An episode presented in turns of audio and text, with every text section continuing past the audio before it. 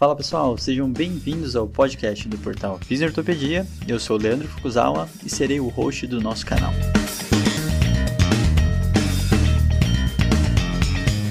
Esse podcast tem como função ressignificar o papel do fisioterapeuta em tempos modernos.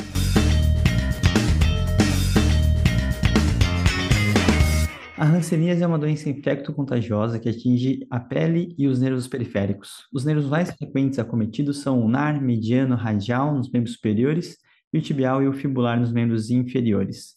Como uh, consequência, o indivíduo pode apresentar diversas sequelas motoras autonômicas e sensitivas, que podem progredir para deformidade e limitações importantes das atividades de vida diária. Então, assim, a gente inicia mais um episódio do podcast do Fisioterapia para a gente falar de um assunto diferente. E a gente está aqui com uma presença muito especial de uma aluna nossa, né? Uma aluna da nossa especialização em dor, Maria Kennedy. Seja muito bem-vinda, Maria. Obrigada, Fuco. É um prazer estar aqui, uma alegria. Muito legal. A gente descobriu a Maria aqui, que ela veio conversar comigo depois de ela assistir aula do módulo 6, né, do Lino. Então, durante o encontro ao vivo, tudo, ela veio conversar comigo depois, e aí eu descobri de uma área de atuação super bacana aí, de uma área que ela estuda, fez mestrado, doutorado, vou deixar ela contar a história dela. Então, a gente fica muito feliz de poder trazer e mostrar o trabalho também dos nossos alunos. Isso é uma coisa que para a gente é, é, super especial, então vai ser bem bacana esse episódio, tá? E Rafael Crescicalage, tudo bom, Rafa? Tudo ótimo, tudo certo. Um prazer ter aqui também você, Maria. E Obrigada. a gente vai discutir um pouco. Eu também tive um pouco de experiência com atendendo pessoas com hanseníase, então eu acho que é uma discussão que vale a pena. Mas de novo, a gente estava conversando aqui antes do episódio, né, que esse tema ele nos permite falar de outras coisas, né, que eu acho que são relevantes que a gente vai puxar aqui também. Maravilha. E eu acho também bem interessante, eu acho que é uma da, um dos grandes propósitos, né, quando a gente faz a especialização em dor, onde a gente não consegue falar de todas as condições, mas é importante que as pessoas consigam fazer o inverso, né, pegar todos os conceitos aprendizados da especialização e coloquem na sua prática clínica, né? Então, isso é uma das coisas mais importantes dentro do nosso objetivo. Maria, por favor, se apresente, fale quem tu és, como que você chegou nesse assunto aí, hanseníase, na fisioterapia. Então, por favor. É, então, eu sou, eu sou do Rio de Janeiro, sou fisioterapeuta, me formei pelo IBMR e fiz residência em fisioterapia no Pedro Ernesto, da UERJ. E lá no Pedro Ernesto eu comecei a, a, trabalhar com mão, né? Eu, eu comecei, o cirurgião de mão de lá era muito convincente, conseguiu me levar para tratar, reabilitar os pacientes de mão. E comecei, meio sem querer, me, me especializando nessa área. Acabei fazendo depois uma pós-graduação de, de, de mão. E depois fiz um concurso para a FRJ. Hoje eu sou fisioterapeuta da, do Hospital Clementino Fraga Filho, da FRJ. E lá eu tenho um ambulatório de mão. E nesse ambulatório, volta e meia, eu recebia pacientes com hanseníase, com lesão do nervo radial, nervo ulnar, nervo mediano, pré-operatório de cirurgias de transferência de tendão, de descompressão de nervo. E aos pouquinhos, da mesma forma como a mão foi me trazendo, a hanseníase também foi me contaminando. E hoje em dia eu digo que só tem cura para o paciente. Quem entra nessa área para trabalhar não se cura nunca. A gente vai se apaixonando, vai se envolvendo. E aí acabei quando eu dei por mim, a gente estava já hoje a gente nós da UFRJ somos referência para cirurgia e reabilitação na Hanseníase. É, somos um centro de referência no, no estado do Rio de Janeiro, então para diagnóstico diferencial também. E a gente trabalha junto ao Ministério da Saúde fazendo capacitação de equipes de saúde da atenção primária, principalmente para diagnóstico, avaliação e conduta com esses pacientes, tanto na clínica quanto nos pacientes que são submetidos a cirurgias antes e depois da cirurgia, para serem acompanhados pela fisioterapia também. Maravilha, maravilha. Rafa, me fale como que você chegou nesse assunto que eu acabei de descobrir que o Rafa já trabalhou com isso e eu quase esqueci. Eu esqueci de avisar o Rafa que ia ter esse episódio, ele tá aqui meio sopetando também, a presença dele. Então, Rafa, por favor. Caí de surpresa aqui hoje. Na verdade, na época que eu trabalhei no Hospital das Clínicas, eu já na especialização eu tive a oportunidade de é, atender pessoas com diagnóstico de hanseníase. A gente tinha um ambulatório é, com pacientes que vinham diretamente né, da, do, do, da, das áreas médicas do hospital que tinham sido diagnosticados, eles chegavam rápido na gente, nível ambulatorial. E eu me lembro que a gente tinha um ambulatório assim com uma média de 60, 80 pacientes sempre é, para serem atendidos, né?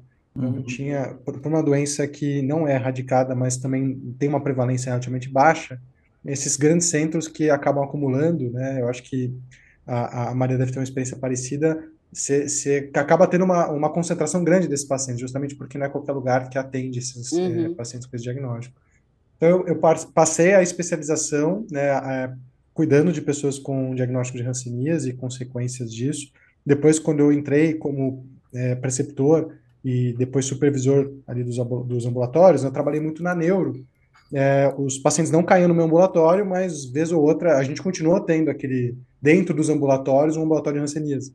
Então, eu, eu acompanhei bastante muitos desses pacientes, porque quando eles apresentavam em especial sequelas sensitivas ou eu motoras, é, eu, como responsável pela neuro, acabava participando da avaliação, né, e participando em alguns níveis ali do diagnóstico diferencial, enfim, ou até do planejamento do, tratamento desses pacientes.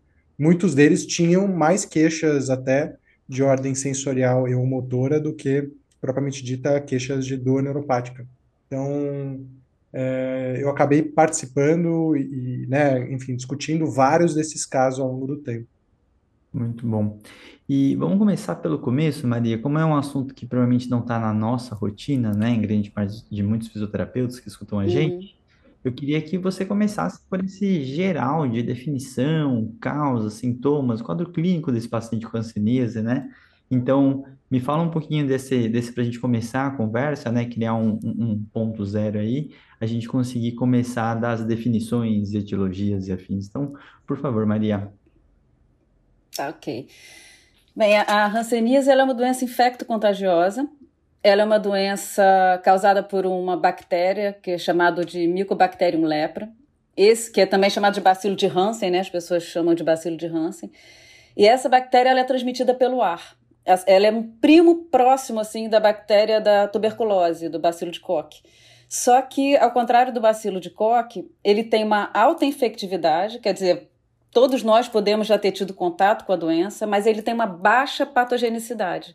Uhum. 90% das pessoas no mundo têm imunidade geneticamente programada a esse bacilo e não vão adoecer, mesmo que tenham contato íntimo e prolongado com um paciente doente bacilífero. Então, é, o, o, se a gente vai adoecer ou não de hanseníase depende de uma imunidade que é genética, individual uhum. de cada um.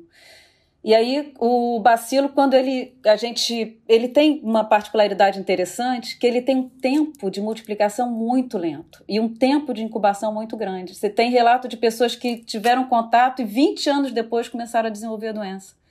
Pode ser cada bacilo ele leva 14 dias para se multiplicar. Então você imagina o tempo que é para você ter bacilo suficiente para ter, ter doença.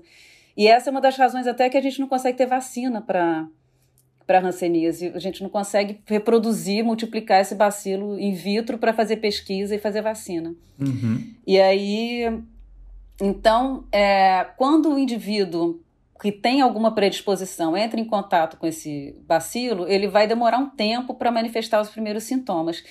E os sintomas que ele vai apresentar vão depender muito da, do quão imune ele é a esse bacilo. Então, você, a doença ela tem duas classificações principais. Uma delas, até bem legal, que na década de 30 é, foi a primeira vez que houve uma classificação imunológica e o Brasil foi muito importante nessa classificação, porque foi um, um dermatologista brasileiro, inclusive, que criou a primeira classificação, chamada Classificação de Madrid, que classifica a doença em dois polos. Você tem o polo tuberculoide, que é aquele paciente que tem alguma imunidade, mas não suficiente para não adoecer. E você tem o polo virchoviano, que antigamente era chamado de lepromatoso, que é aquele paciente que não tem nenhuma imunidade ao bacilo. Hum. E aí, o cara que tem um pouquinho de imunidade, é, o, o bacilo vai entrar, vai crescer, e em algum momento o sistema imunológico vai detectar esse bacilo, vai fazer opa, e vai fazer uma reação. Já aquele cara que não tem nenhuma imunidade é o que vai ficar 20 anos para começar a apresentar sintoma, porque o bacilo vai dividindo, dividindo. Aí ele começa a ter um pouquinho de anestesia aqui, um pouquinho de dormência ali. Como não é dor, não atrapalha, então se não está doendo, não vou no médico. E aí ele tem um diagnóstico mais tardio. Então, por um lado, o paciente do polo tuberculoide ele vai ser mais sintomático, então ele vai, vai ser aquele que vai se queixar mais mas por outro lado também vai ser quem vai ter o diagnóstico mais precoce. Uhum. E entre esses dois polos, a gente tem o chamado dimorfo, que aí depois veio uma outra classificação de Ridley-Jopley, que hoje é a que a gente usa nos estudos tal, que pega esse dimorfo, que também que, que é um cara que está em cima do muro, ele tem os dois tipos de imunidade, que a imunidade tuberculoide é mais é celular e a imunidade do vichoviano é mais humoral que mas o anticorpo específico que o bichoviano produz não é capaz de, de combater esse bacilo. Uhum. Mas é, o, o dimorfo ele fica no meio do caminho, ele tem um pouco de reação com cara de tuberculose, um pouco de reação com cara de, de virchoviano. E aí é, a OMS criou uma classificação operacional, que é a que a gente usa e, e nos postos de saúde, de modo geral, que é que é exatamente para operacionalizar o tratamento medicamentoso, que foi é, instituído na década de 80, se não me engano, 82, é, que a gente chama de PQT, que é poliquimioterapia, uhum. que é um esquema com três doses, é, que, que, três medicações, né, que é a rifampicina, clofazimina e dapsona, que são tomadas é, aí por seis meses ou um ano, dependendo da forma clínica. E aí tem critérios clínicos para classificação dessa forma multiba é, é, que, que tem pauci bacilar ou multibacilar. Multi, muitos bacilos, pauci, poucos bacilos. Então, o indivíduo que é pauci bacilar, que é mais para o polo tuberculoide ou para aquele dimorfo que pende mais para o tuberculoide, ele vai fazer seis doses sendo que uma dose é supervisionada, ele vai lá no posto de saúde todo mês, gratuitamente, recebe a medicação, e na frente da pessoa que está fornecendo a medicação para ele, ele toma uma dose de rifampicina, dapsona e clofazimina. Uhum. Leva a dapsona e a clofazimina para casa, que ele vai tomar durante mais 28 dias. No mês seguinte, ele volta lá, pega mais uma dose por seis meses. E a pessoa que é multibacilar, ele vai fazer esse mesmo processo por um ano. São 12 doses supervisionadas, acreditando que o paciente vai tomar as outras doses em casa. Mas se não tomar, se considera que essas doses supervisionadas são suficientes para eliminar o bacilo e no final desse tratamento o indivíduo recebe alta por cura. Certo. Então ele está curado da hanseníase. Mas às vezes ele não está curado das sequelas. É isso que uhum. confunde muitas pessoas, tanto os uhum. clínicos quanto os pacientes que continuam se queixando de, de outras coisas, né? Tá. Eu fiquei com uma dúvida, quando você fala no caso da Hanseníase, né, desse diagnóstico precoce, é, que idade mais ou menos seria isso, essa apresentação? E se a gente tem uma apresentação clínica específica para começar a suspeitar, como que seria esse quadro, assim, desse paciente? Tem. É, a gente tem... É, o diagnóstico de Hanseníase é um diagnóstico clínico. Uhum. É, precisa de, na maioria das vezes, você não precisa de nenhum exame laboratorial para fazer esse, esse diagnóstico.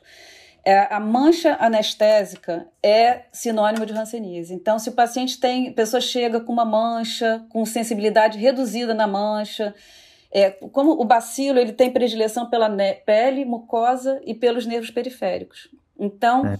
É, na forma mais para tuberculoide e dimorfa, ele vai acometer muito tronco neural. Na uhum. forma virchoviana, ele vai ter um acometimento mais de terminação fina. Então, o paciente virchoviano ele vai ter anestesia em luva, em bota, ele vai ter mais alterações de pele, infiltrado no pavilhão, pavilhão auricular, no nariz. É, é um, um perfil que a gente já vê pouco, porque geralmente o diagnóstico vem antes dele ter essas alterações de face muito significativas. Uhum. Mas para a gente considerar um caso de hanseníase, a pessoa deve ter ou manchas com diminuição de sensibilidade, rarefação de pelos. Geralmente as manchas são hipocrômicas, um pouquinho mais claras do que a pele. Quando é um paciente mais tuberculoide, os bordos são mais definidos, que mostra ali que está tendo briga de bacilo com, com, com o sistema imunológico, se, tentando cercar ali o bacilo dentro daquela mancha. Então, no tuberculose, o centro da mancha geralmente é mais claro, mais anestésico, às vezes não tem pelo. E quando chega para o polo mais virchoviano, ele vai ter manchas mais difusas, é que você não consegue delimitar bem uma quando começa, quando termina. O, o dimorfo e o tuberculose tem manchas assimétricas, já no virchoviano já são mais simétricas. Mas a alteração de sensibilidade na mancha é, é, é hanseníase, não tem uma outra doença de pele que dê isso. O segundo sinal de hanseníase que a gente detecta clinicamente é espessamento de nervo, que a gente detecta na palpação. Uhum. E a hanseníase tem uma característica interessante que o bacilo não gosta de calor. Então ele vai atingir o nervo onde o nervo é superficial. Então, por exemplo, lesão do mediano pelo bacilo de Hansen só pode ser no, no túnel do carpo. Entendi. Então, se eu tenho uma lesão alta do mediano, é diagnóstico diferencial, não é hanseníase. Entendi. É, o, o NAR só é acometido no cotovelo, quando ele passa pelo cotovelo, superficializa, e o radial no úmero. Aí tem o fibular e o tibial, que são outros nervos muito acometidos no membro inferior, e a gente consegue palpar todos esses nervos. O mediano é um pouco difícil, mas a gente percute, consegue ver sinais de choque, alguma alteração de acometimento do nervo e aí o diagnóstico está feito. Se possível, faz uma baciloscopia, geralmente com um raspado da orelha. E aí a gente tem uma outra forma clínica que não pode ser fácil, que é a tal da neural pura, onde o paciente não tem mancha. Uhum. É, a mancha é aquilo que faz todo mundo desconfiar, Sim. mas tem pacientes que não têm. Essa forma neural pura, ela é mais difícil de ser diagnosticada porque ela é confundida com síndrome do túnel do carpo, com outras patologias e o paciente percorre um, um, uma estrada longa até chegar no diagnóstico da hanseníase. E aí, nesses casos, pode ser necessário uma biópsia de nervo. Ou hoje em dia a gente tem alguns exames sorológicos também que ajudam a fechar o diagnóstico, mas não são fundamentais. Entendi, muito bacana. E aí fica, acho que a grande curiosidade, né, e, e entender onde que a fisioterapia entra, né, quais são esses sinais, sintomas, se a gente vai cuidar exclusivamente da dor ou se vai ter repercussões funcionais, físicas. Como que é e como que entra a fisioterapia nesse papel aí? É, é interessante, Foucault, que a dor é, é uma coisa que a gente fala muito, diagnostica muito, e as pessoas não, não olham muito para ela na hanseníase. Uhum. Na verdade, o que, que a gente faz? Né? A gente, eu trabalho num centro de referência é, então, geralmente, a porta de entrada do paciente deveria ser pela dermato. Né? O paciente vem para referência, geralmente com. O paciente que, que é diagnosticado na rede. Ah, é, desculpa, só voltando um pouquinho na classificação. Uhum. Essa classificação de paucibacilar e multibacilar tem a ver com o número de manchas no corpo. Então, até cinco manchas no corpo é paucibacilar, pouco bacilo, trata por seis meses. Cinco, mais de cinco manchas, multibacilar, trata por um ano. E também, se tiver mais de um tronco nervoso, você considera acometido na palpação, você perceba com alteração de sensibilidade, força, trofismo, você trata como multibacilar. Esse paciente, se ele é diagnosticado precocemente e tratado precocemente, ele nem vem para a gente. Uhum. Ele, ele vai sendo acompanhado no, na, na, na unidade básica e de vez em quando faz uma reavaliação tal. Quando ele vem para a gente, é porque ele já não é um paciente, ou ele tem um diagnóstico difícil, né, duvidoso, ou ele já complicou. Então ele já vem para, é, geralmente ele entra no nosso serviço pela dermato, faz o diagnóstico e o dermato já manda para a gente, independente de, de que se a gente vai ter muita atuação ou não, porque a gente faz um exame que a gente chama de mapa sensitivo motor, que é uma avaliação neurológica simplificada, que é o nome do exame na, pelo uhum. Ministério da Saúde. Esse exame ele é preconizado é, é, sempre, pelo menos, no início do tratamento medicamentoso, no momento do diagnóstico e no final do diagnóstico. E através desse exame, a gente classifica o grau de incapacidade física desse indivíduo. Tá. Então, o ideal é que ele seja classificado no começo, e pelo menos depois do, da alta. Uhum. E no, no mundo ideal, ele poderia retornar anualmente para ser reavaliado para ver se existe alguma neurite silenciosa, alguma coisa que esteja se desenvolvendo de maneira sintomática ali, já que a doença pode ter uma progressão muito lenta. Perfeito. Mas então, a gente faz esse exame que nada mais é do que avaliar a sensibilidade da córnea, é, fazer uma avaliação do nariz, que é a porta de entrada do bacilo, né, que ele transmite por via respiratória, Então, como ele lesa a mucosa, então, para a gente ver se tem perfuração de septo, alguma alteração de mucosa, ressecamento de mucosa.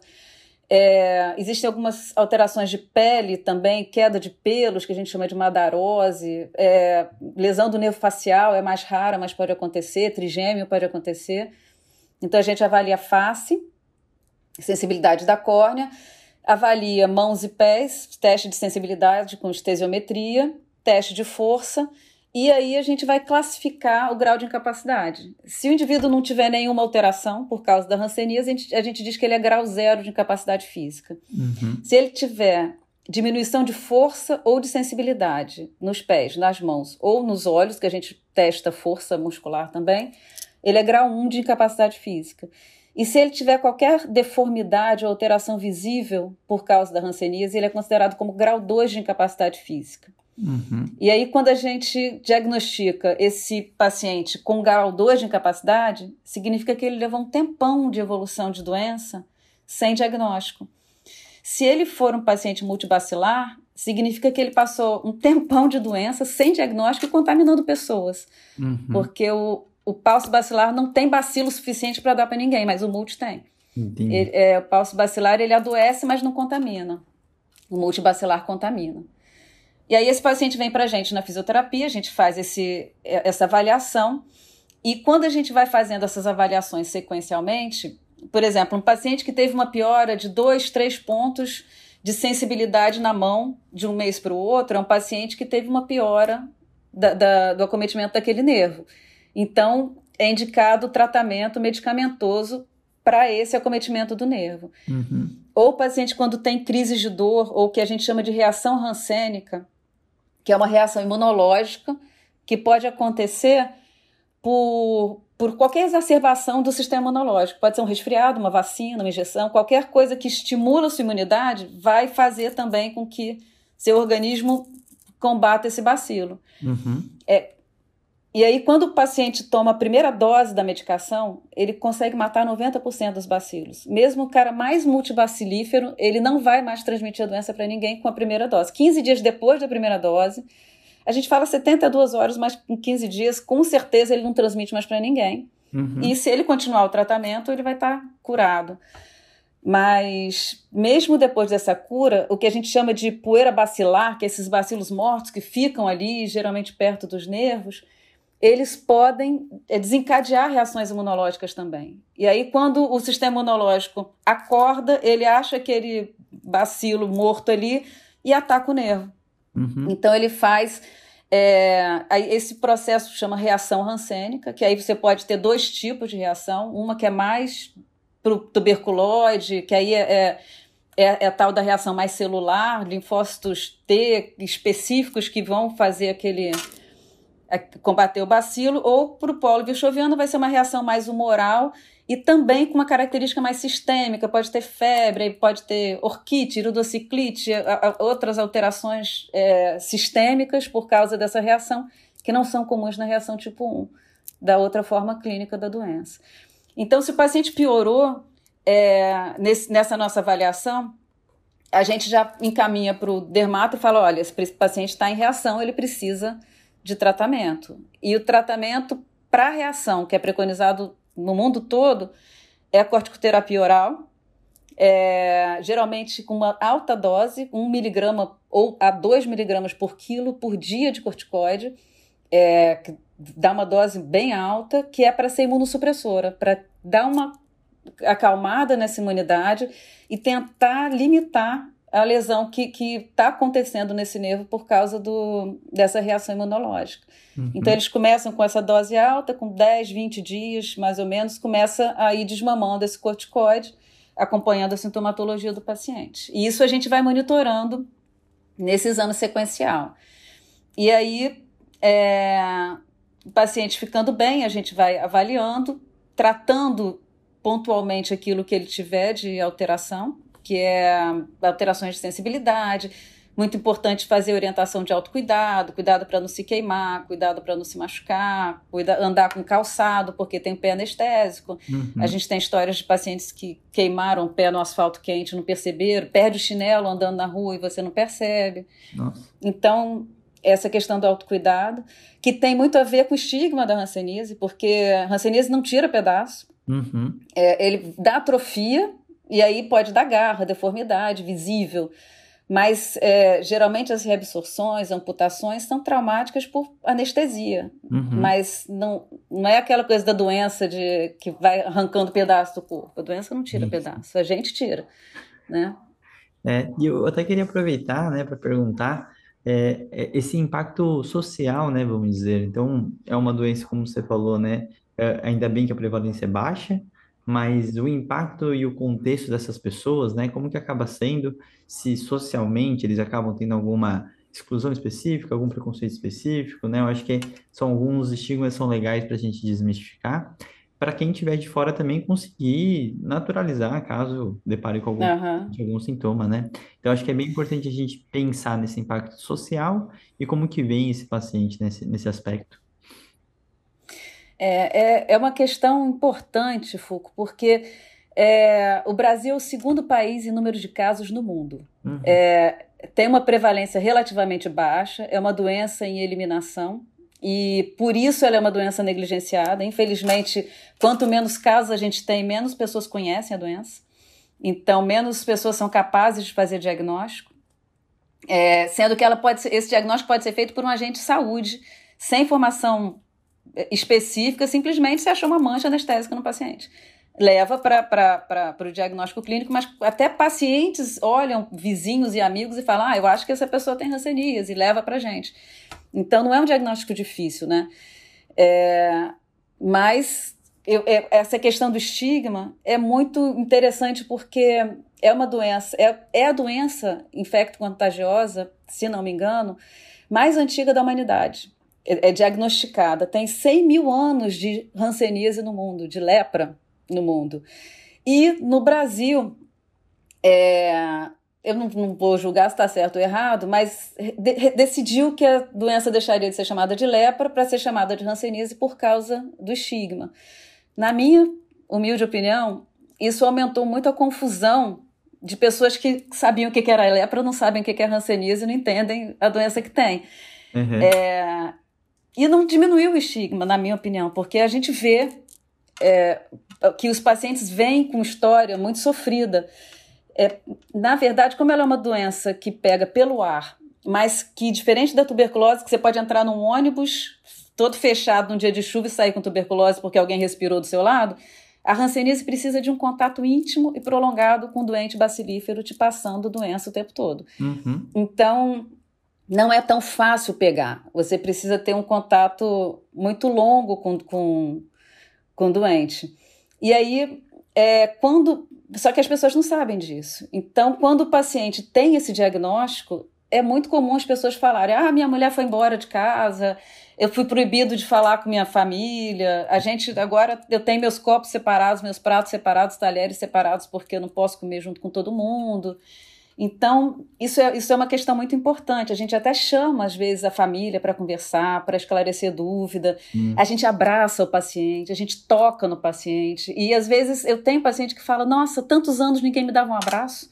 Nossa. Porque as pessoas têm medo. Uhum. É, e quanto mais mancha, mais deformidade, mais, mais complicado esse estigma. Uhum. Muitas pessoas é, têm dificuldade de falar sobre o assunto, têm dificuldade de é, quando, tanto que é interessante que antigamente a gente falou, falava assim, ah, tem um ambulatório de hanseníase.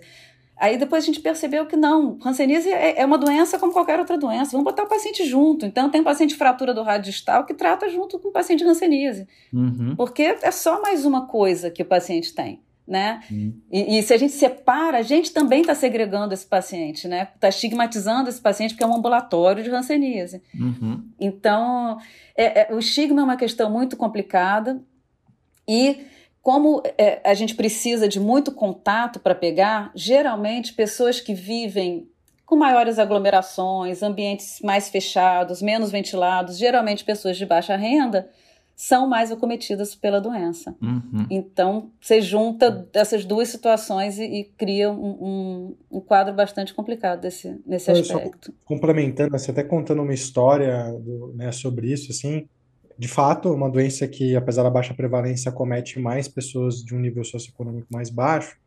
E é interessante porque é, tem um estigma muito forte em algumas comunidades religiosas sobre é, a lepra, né? A lepra, enfim, aparece em qualquer livro bíblico como uma praga, Isso. tem um estigma forte, né? E eu já acompanho vários pacientes que, assim, é, ele, quando ele descobriu, ele não, ele tinha tido o diagnóstico, mas ele não sabia o que, que era aquilo, e em algum momento alguém falou para ele que isso era lepra. Nossa, assim, destruía a pessoa, né? Porque não só é carregado com tudo isso, né, que, que a Maria trouxe aí do a, falta de conhecimento sobre os mecanismos, né, patogênicos, sobre como transmite, é, isso, isso gera um baita do impacto, mas bem carregado desse estigma até cultural, né? Depende de como a pessoa lê, é, poxa, na, nas histórias, é, os leprosos eram sempre aqueles relegados, a pessoa já se imagina tendo que ir para uma comunidade isolada de pessoas, imagina que o corpo dela vai cair. Então, é, eu acho que essa combinação de ser uma condição que, que afeta né, pessoas é, de uma condição socioeconômica mais baixa, que tem normalmente menos condições sanitárias e, e de educação e letramento em saúde, junto com esse estigma é, de fato tornam ela de difícil manejo, porque já é, é, boa parte do que a gente pode fazer, inclusive como profissionais né, fisioterapeutas ali, envolve orientação, envolve você tentar ajudar esse paciente a mudar coisas do seu dia a dia para conseguir manter melhor as clínicas, e dificulta muito o perfil de pessoas que né, são acometidos por essa condição. É, me lembrava muito pacientes que tinham diagnóstico ou, ou, sequelas graves de diabetes, assim, sabe? Eram pessoas com baixo letramento em saúde, com uma qualidade e hábitos de vida muito ruins. É, a maioria vivia em condições, assim, realmente difíceis, né? De, em grandes aglomerações, em condições sanitárias ruins. É, então, é aquele complexo de condições de saúde que assim, não é só o diagnóstico, as sequelas dele que você tem que lidar, né? Mas você tem que lidar com todos os aspectos biopsicossociais atrelados a isso. Com certeza. Eu tenho paciente que diz que, que pegou porque a irmã jogou praga. É. Porque. E, e, tem muito isso, né? Essa questão bíblica é muito importante. Estigmatiza, pior o estigma, né? Porque a pessoa se acha castigada, se acha merecedor daquele, daquela doença, acha que é, que, que tá errado, que é culpa dela, uhum. né? Então, muitos pacientes perguntam, o que, que eu fiz para merecer, né? Uhum. E é só uma doença, você não fez nada, você é. conviveu com uma pessoa que estava doente, né? E agora, acho que é até importante a gente entrar na parte mais de intervenção, propriamente dita, né? Eu sei que vocês falaram de bastante uhum. de orientações, tudo, é, mas primeiro entender se a gente tem guidelines específicos, diretrizes, né, em relação a condição, a patologia em si, e quais seriam realmente essas intervenções? Eu acredito que o trabalho interdisciplinar, multidisciplinar, acaba sendo essencial, porque não é nós que vamos fazer o primeiro diagnóstico, o primeiro contato, não é essa a nossa nosso campo de atuação da fisioterapia diretamente, né?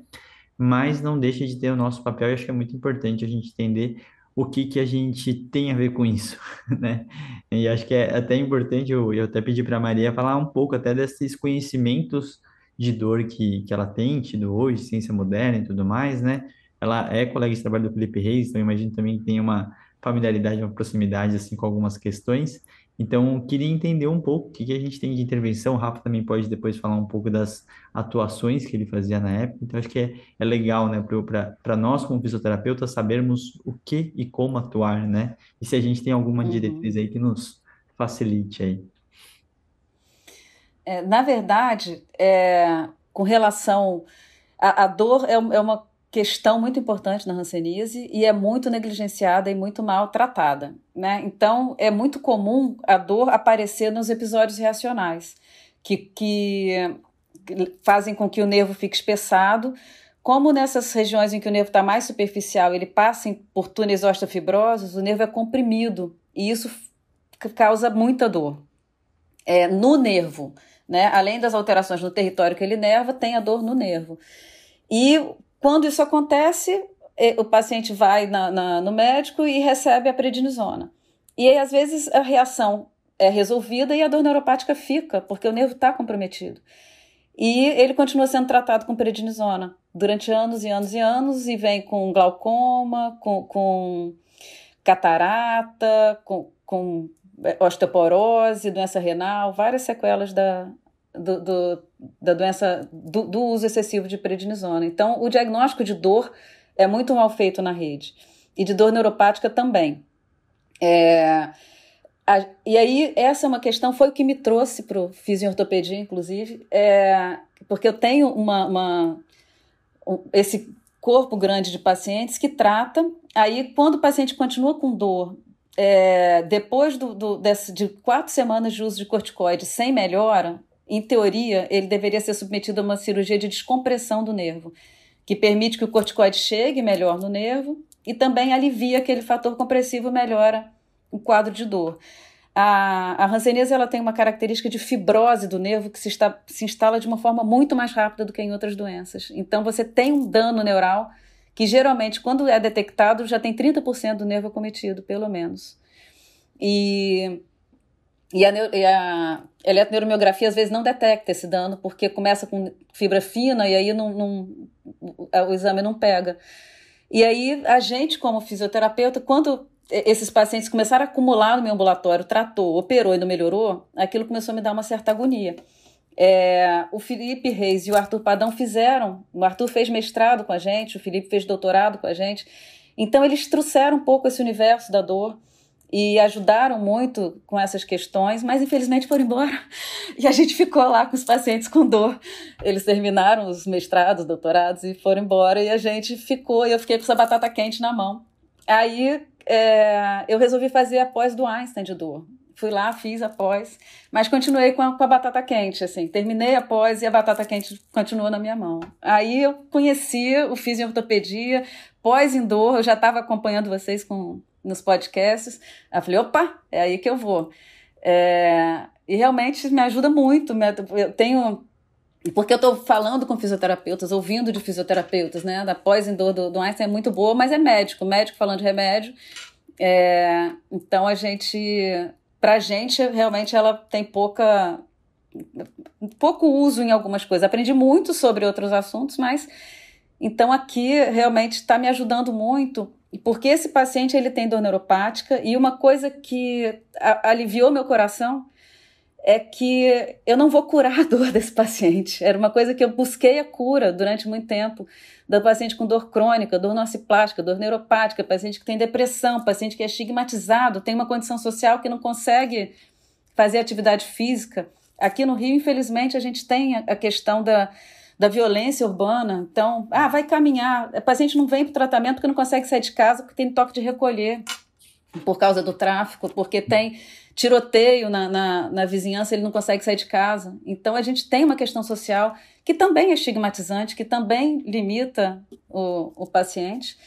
Mas aí eu, eu comecei, assim, é, pulando um pouquinho, mas depois voltando mais para o tratamento específico, através do fisiortopedia, que eu comecei a ter mais contato com o biopsicossocial.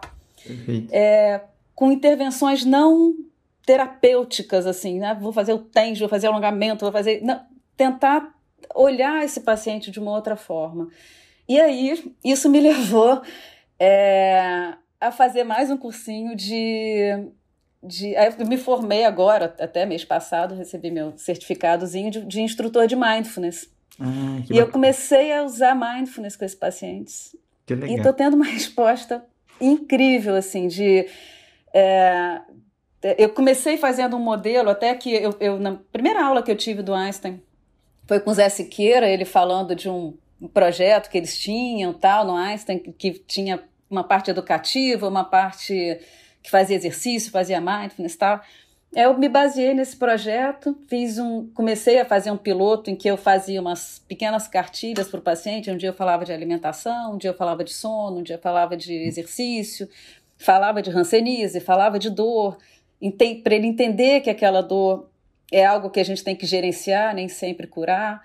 É, e que, que muitos pacientes, quando têm reações ou quando têm dor, têm medo da doença ter voltado. Nossa, mas eu, eu, se eu se eu tô curado, por que, que eu, minha mancha voltou? Uhum. Porque quando a gente tem reação imunológica, que não é doença, a gente pode ter recrudescimento daquelas manchas antigas. É, há casos até de recidiva também, existe a possibilidade dele se reinfectar. Uhum. Ou de, da, da, do tratamento não ter sido suficiente, e aí o bacilo volta a multiplicar e anos depois ele reaparece. Mas é, o paciente tem muito medo da doença, muito medo. E aí a gente poder sentar, conversar e fazer o mindfulness, que é uma forma de autogerenciar essa ansiedade, autogerenciar esse, é, é, esse medo, foi uma coisa que teve uma repercussão muito maior do que eu esperava e que eu não sei nem mensurar. Eu comecei fazendo o projeto piloto e desisti do projeto, porque eu não sei nem quantificar as coisas, não sei. Tô, tô, tô meio congelada aí, mas tô fazendo e tá sendo muito legal. Que legal. Realmente. Isso foi aqui que eu tive o start de poder ter um olhar diferente sair do ambulatório e pensar, vem cá, vamos olhar para esse cara que não é só o nervo que está vindo aqui para tratar, né? É, é uma pessoa que tem um nervo que está espessado.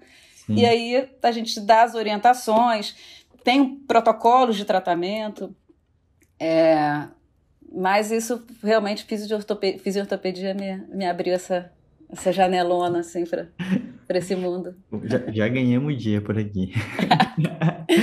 Rafa, se você quiser falar também um pouquinho, acho que da, da, do modo né, de tratamento que você tinha na época, acho que é bem legal falar da sua experiência de ambulatório.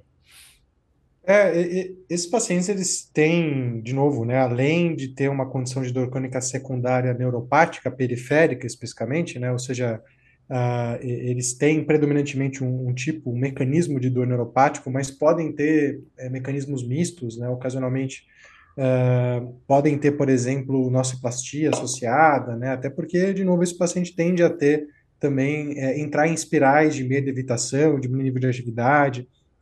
É, então, assim, a gente sempre, é, na, na, época, né, no Hospital das Clínicas, a gente tinha uma abordagem bem ativa é, com relação à orientação, estímulo à atividade física e principalmente olhando para as sequelas não necessariamente associadas à dor. De novo, alguns desses pacientes envolvem é, ataxia sensitiva, dependendo, né, obviamente, do, do, da região acometida, desenvolve alterações motoras. É, mas hoje o que eu vejo que talvez seria uma, um bom caminho seja literalmente olhar de novo além dos sintomas. Né? O prognóstico não é bom. É, esses pacientes muitas vezes vão ter dores de característica contínua, né, ou contínua com flare-up, dificilmente esses pacientes têm uma característica de sintoma de surtos e remissões, então, normalmente eles têm sintomas de forma contínua, o prognóstico não é positivo, uma parte deles vai evoluir com algum nível de quadro né, mantido, de intensidade de dor, então, nenhum paciente com dor crônica, nosso objetivo é zerar a dor, mas é, ocasionalmente em pacientes que têm surtos e remissões, ou que a gente consegue gerar alívio de sintomas, a gente olha para isso também, mas essa é uma classe de pacientes onde a gente consegue fazer pouco efeito nisso. Uhum. Então, eu diria que as abordagens cognitivo-comportamentais, né, como a Maria falou, uh, tentando diminuir o nível de catastrofização, mudar o significado, o entendimento do que é dor para esse indivíduo, uh, porque, assim, uh, eles têm uma, uma crença, muitos têm essa crença, né, de que é como se a cada a, a dor fosse uma lesão que está piorando, que quando eles têm, por exemplo, uma pior de sintomas, estivesse aumentando a lesão. E quando eles estão curados, na verdade, às vezes não necessariamente. Na dor, quanto mais crônica, menos tem relação com o que de fato está acontecendo no nervo. Mas isso que a Maria comentou é muito real. Assim, como a dor não passa, eles ficam com a ideia de que a, a, a doença está lá, né? A doença não foi curada. E isso acaba tendo uma repercussão negativa para eles, inclusive nos outros aspectos que vão além da funcionalidade, né? Porque ele fica, a pessoa fica preocupada de poder estar tá contaminando alguém, fica com receio de né, se expor. Então, eu acredito que assim, a gente sempre vai tentar de novo trazer algum tipo de melhora de sintomas. Eu não acompanho a literatura de perto, mas na época eu lembro que tinham propostas de abordagem com imagética e com outras terapias para tentar auxiliar nesse aspecto. Mas eu acho que assim, o carro-chefe, como outras queixas de dor neuropática, em especial periféricas, é a gente conseguir retornar ao nível de funcionalidade e diminuir né, os aspectos negativos associados ao que é a dor para esse indivíduo, né? Então, é o que nos resta e também estimular, obviamente, bons hábitos de vida, porque muitos desses pacientes, de novo, evoluem com nociplastia e acabam tendo uma piora de sintomas ou sintomas mais regionais ou espalhados, porque evoluíram com quadros de sensibilidade aumentada, evoluíram com é, é, é, consequências né, da inatividade que eles acabam adotando por conta da patologia. São, é, são quadros difíceis, não é fácil, porque acho que, de novo, né, uhum. né, o, o, estigma, o nível socioeconômico, o baixo letramento em saúde atrapalham bastante em uma série de coisas. Não é só no Rio, aqui em São Paulo também a gente tinha a mesma dificuldade.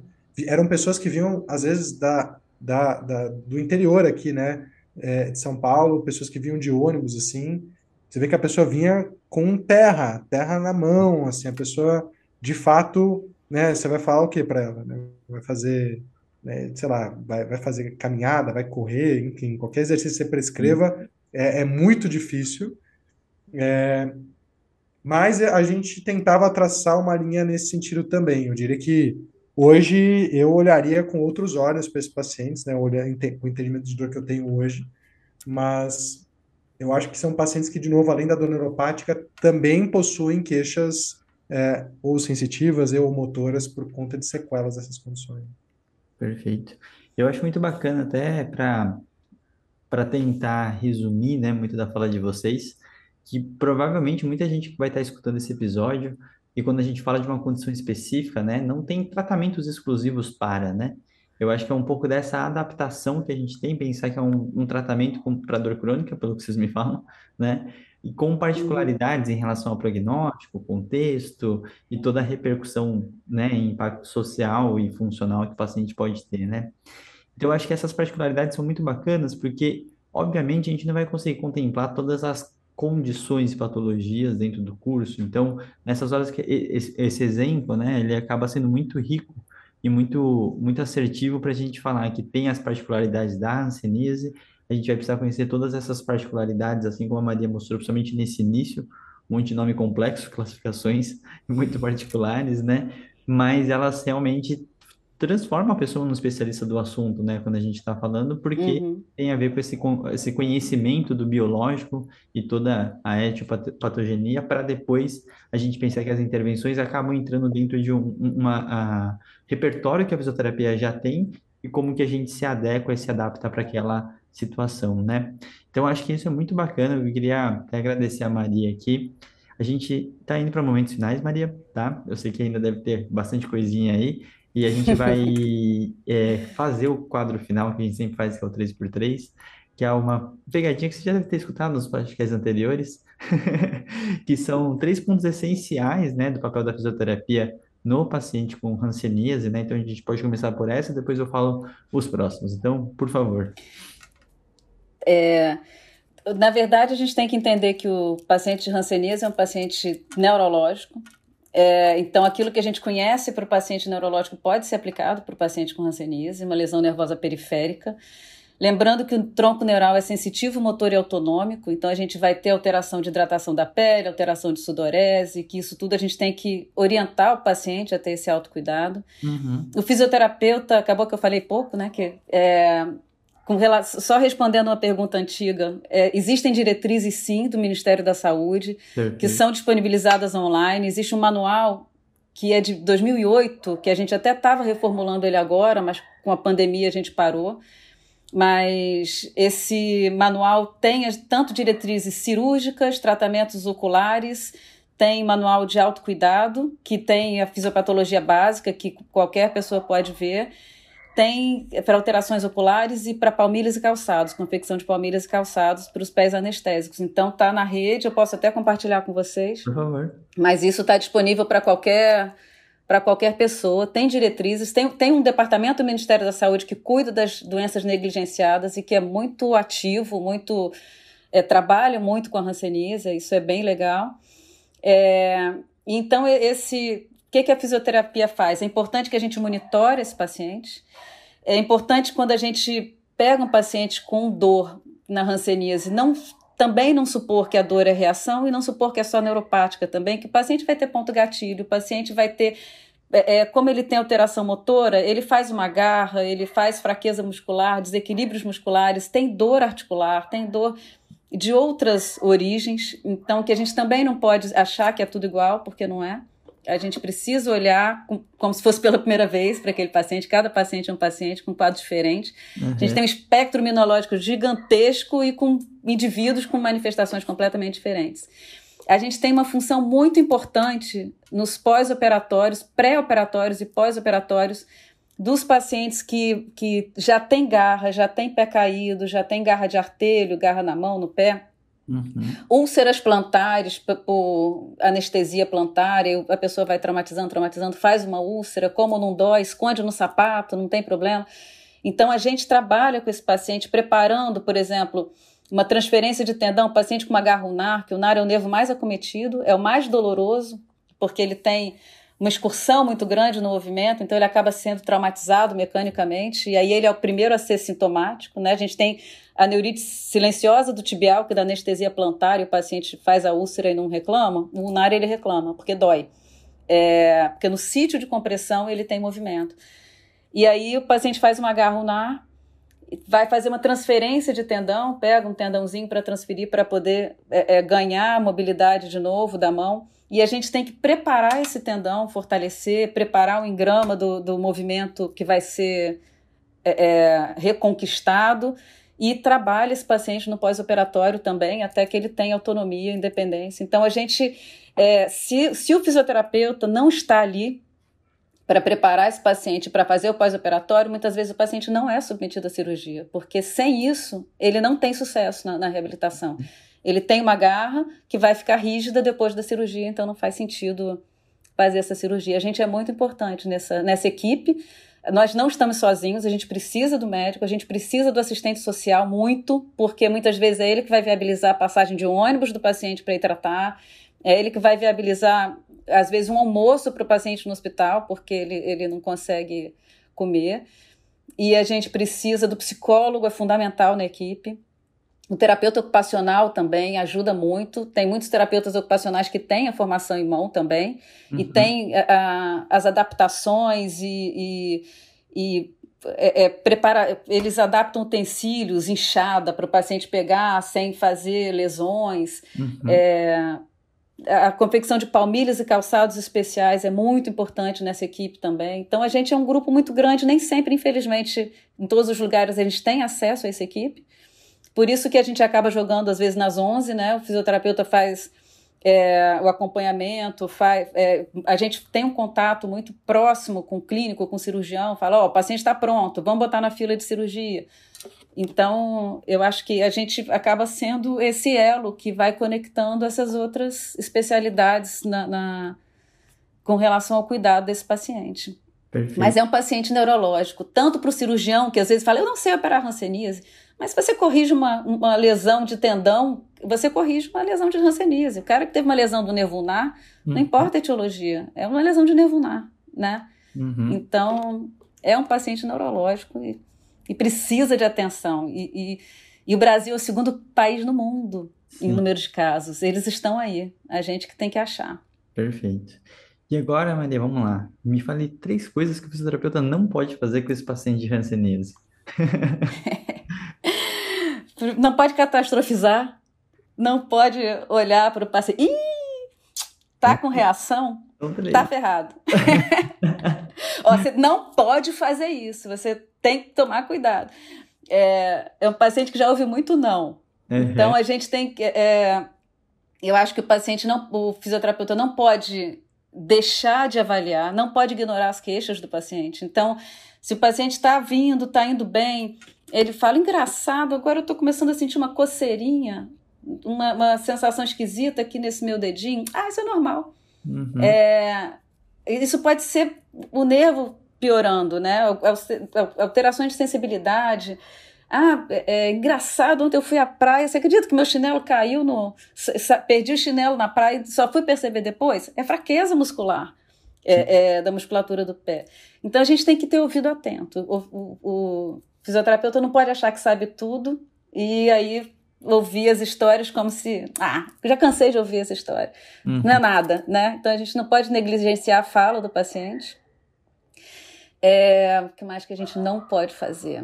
Eu acho que, que a, é, a gente não pode também querer, querer inventar a roda. Eu acho que se a gente fizer bem o básico, a gente está fazendo muito, né? Então, é, A questão da imagética, até, é uma coisa que eu tentei fazer com os pacientes, mas como eles têm muita bilateralidade, às vezes não dá, porque a gente não tem a mão boa para espelhar.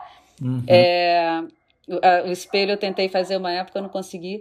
Mas eu acho que, que, basicamente, o que a gente não pode fazer é não ouvir.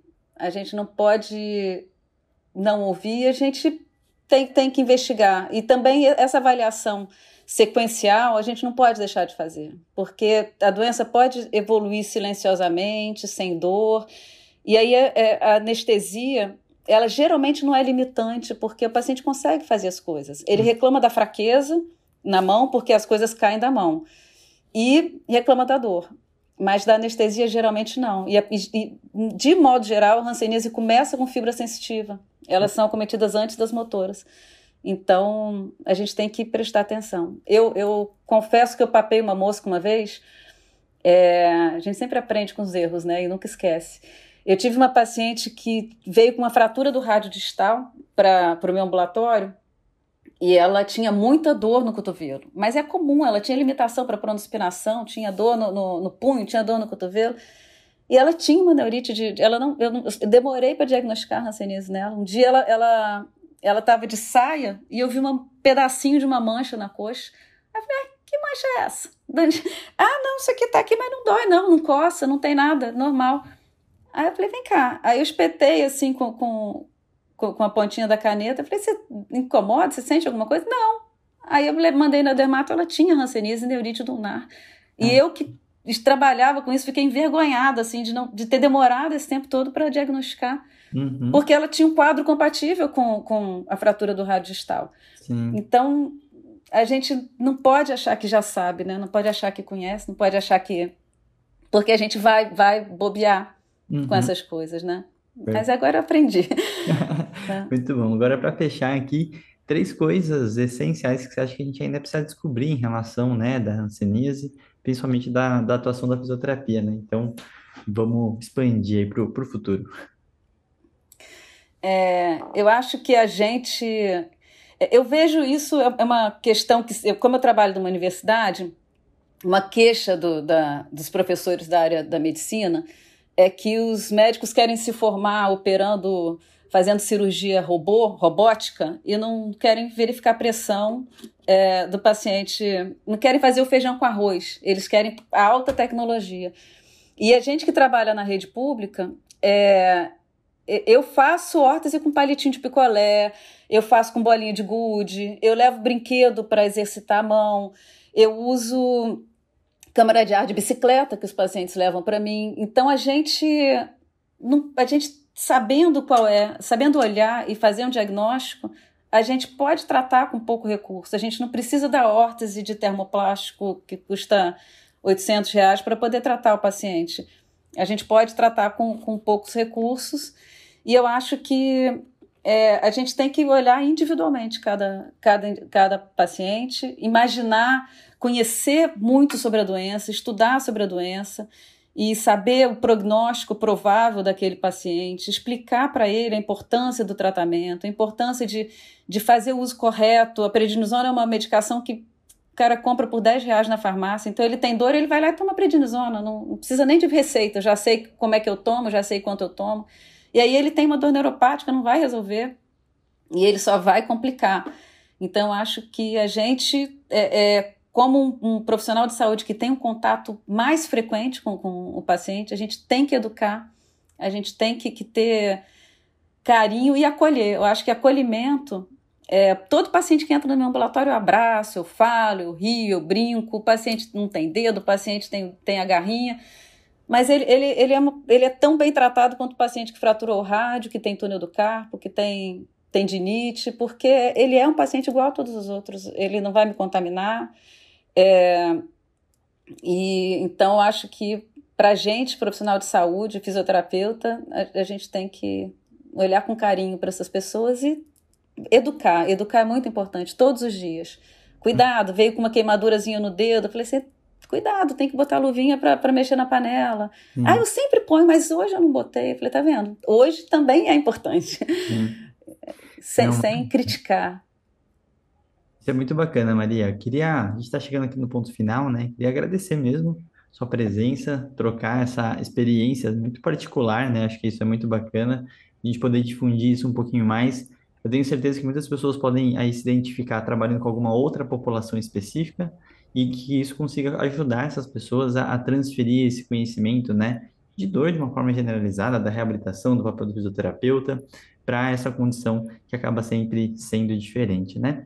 Então, é, queria agradecer. Se quiser deixar alguma palavra final, fica mais do que à vontade. Se alguém quiser saber mais sobre o assunto, a gente vai pedir alguns materiais extras aí para ti.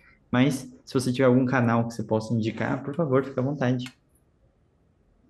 Tá joia.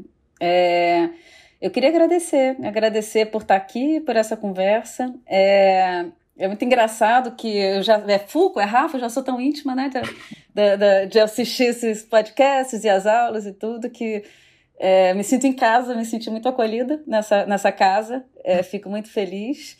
E é uma alegria, uma honra estar aqui, é, poder discutir um pouquinho com vocês, trazer um pouquinho de, de, bagagem. Eu sugo tanto, aprendo tanto com vocês, poder trazer um pouco também e trocar é, é uma alegria. Obrigada. Perfeito, perfeito. Então, muito obrigado. Fico muito feliz mesmo. É, Rafa, alguma consideração final dessa, dessa conversa aí super bacana? Olha, é, eu como coordenador da especialização em Dora fico, acho que todos nós ficamos muito felizes, né? Mas eu fico muito feliz de ter, estar conseguindo aparentemente é, ver o resultado que a gente esperou construir esse curso, né? A gente é, tentou construir um curso que literalmente resolvesse esse problema. É, uhum. Um curso que falasse para fisioterapeutas, né? E não só fizesse com que as pessoas saíssem com mais conhecimento sobre dor, mas não necessariamente sabendo o que fazer de diferente com um paciente, né, com um subtipo de dor ou com alguma característica. A gente tentou, quebrou realmente a cabeça e tentou montar um curso que pudesse ajudar diferentes profissionais em diferentes momentos da carreira. E, e os relatos, né, como o teu, Maria, e de outros que a gente está recebendo, só reforçam a ideia de que aparentemente a gente foi num caminho bom assim com esse com esse curso, né? Então, particularmente, eu acho que ele, ele representa muito de uma inquietação e insatisfação que eu tinha como professor de vários cursos de especialização. E é essa, esse é o propósito, né? É, é dar, talvez não passar por todos os assuntos, mas dar a base necessária para que todos consigam aplicar a ciência moderna da dor na prática. Uhum. Né? Eu acho que você trouxe um exemplo para tangibilizar isso maravilhoso, assim, né? A gente falou de dor crônica neuropática secundária, mas não falou de hanseníase, né? E você conseguiu trazer várias aplicações do que a gente trouxe em termos de avaliação, intervenções é, evidenciadas hoje nessa sua população. Então, eu acho que isso é muito legal para a gente, porque né, quando a gente monta o curso, a gente tem um objetivo claro e a gente só sabe se a gente atingiu ele quando a, as pessoas começam a sair, aplicar e contar para a gente. Né? Então, acho que você acabou de trazer uma informação muito legal para a gente. Obrigado por isso. Que bom. Exatamente. Eu que agradeço. bom, então é isso, galera. A gente agradece aí para você que chegou até o final com a gente, tá? As inscrições agora já terminaram, então agora para quem quiser, só ano que vem para com as nossas próximas turmas. A gente está agora com a turma 2 de dor, né? E a 4 de ortopedia aí já correndo. Uh, e novamente, muito obrigado, Maria. Um grande abraço para todo mundo e valeu!